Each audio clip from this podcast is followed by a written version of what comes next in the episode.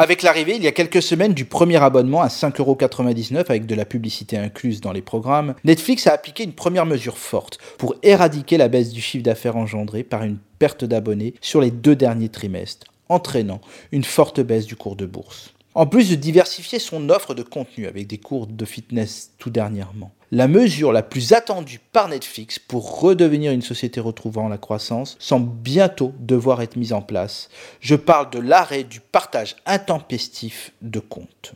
Plusieurs sources concordantes affirment en effet que la fin du partage d'identifiants est prévue pour janvier 2023 dès le 1er janvier même aux États-Unis. Jusqu'à maintenant, un abonné qui payait le prix le plus élevé pouvait partager son compte avec d'autres utilisateurs d'une même famille dans un même foyer, et cela jusqu'à 4 écrans simultanés. Oui mais voilà, Bien que conscient que ce partage de compte a largement franchi les frontières du foyer, Netflix ayant laissé faire jusqu'à présent, ce temps est aujourd'hui révolu.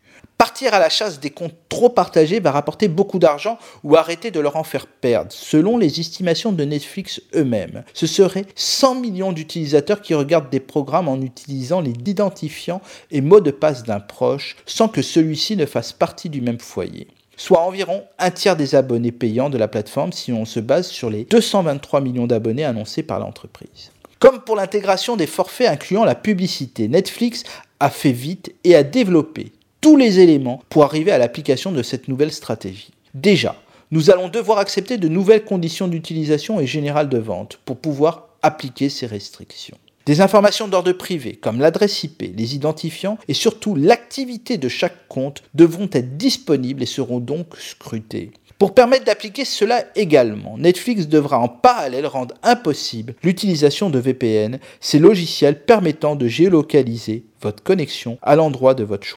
Alors effectivement, il fallait bien que ça arrive, mais que va-t-il se passer euh, pour celles et ceux euh, qui, euh, peut-être comme vous, auditeurs, empruntent les codes de leurs amis? Eh bien, pour ceux qui utilisent un compte d'un ami, les deux solutions seront possibles, soit s'abonner en bonne et due forme, soit continuer à utiliser les codes du compte ami, auquel cas il faudra payer.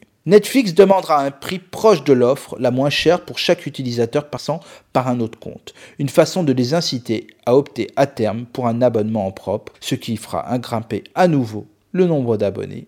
Netflix, dans son extrême générosité ou bienveillance, a même développé une fonctionnalité permettant de transférer un profil vers un nouveau compte pour faciliter la transition. Avec Disney+, Paramount+, qui vient d'arriver, Amazon Prime Video, MyCanal, OCS, Apple TV+, et j'en passe, les plateformes vont se faire la guerre des abonnés en 2023. On ne pourra pas toutes les garder et chacune des plateformes cherchera à être attractif le plus possible pour avoir un maximum d'abonnés. Je ne suis pas certain que Netflix, avec cette nouvelle mesure, obtienne totalement ce qu'il cherche, mais plutôt l'effet inverse. À la semaine prochaine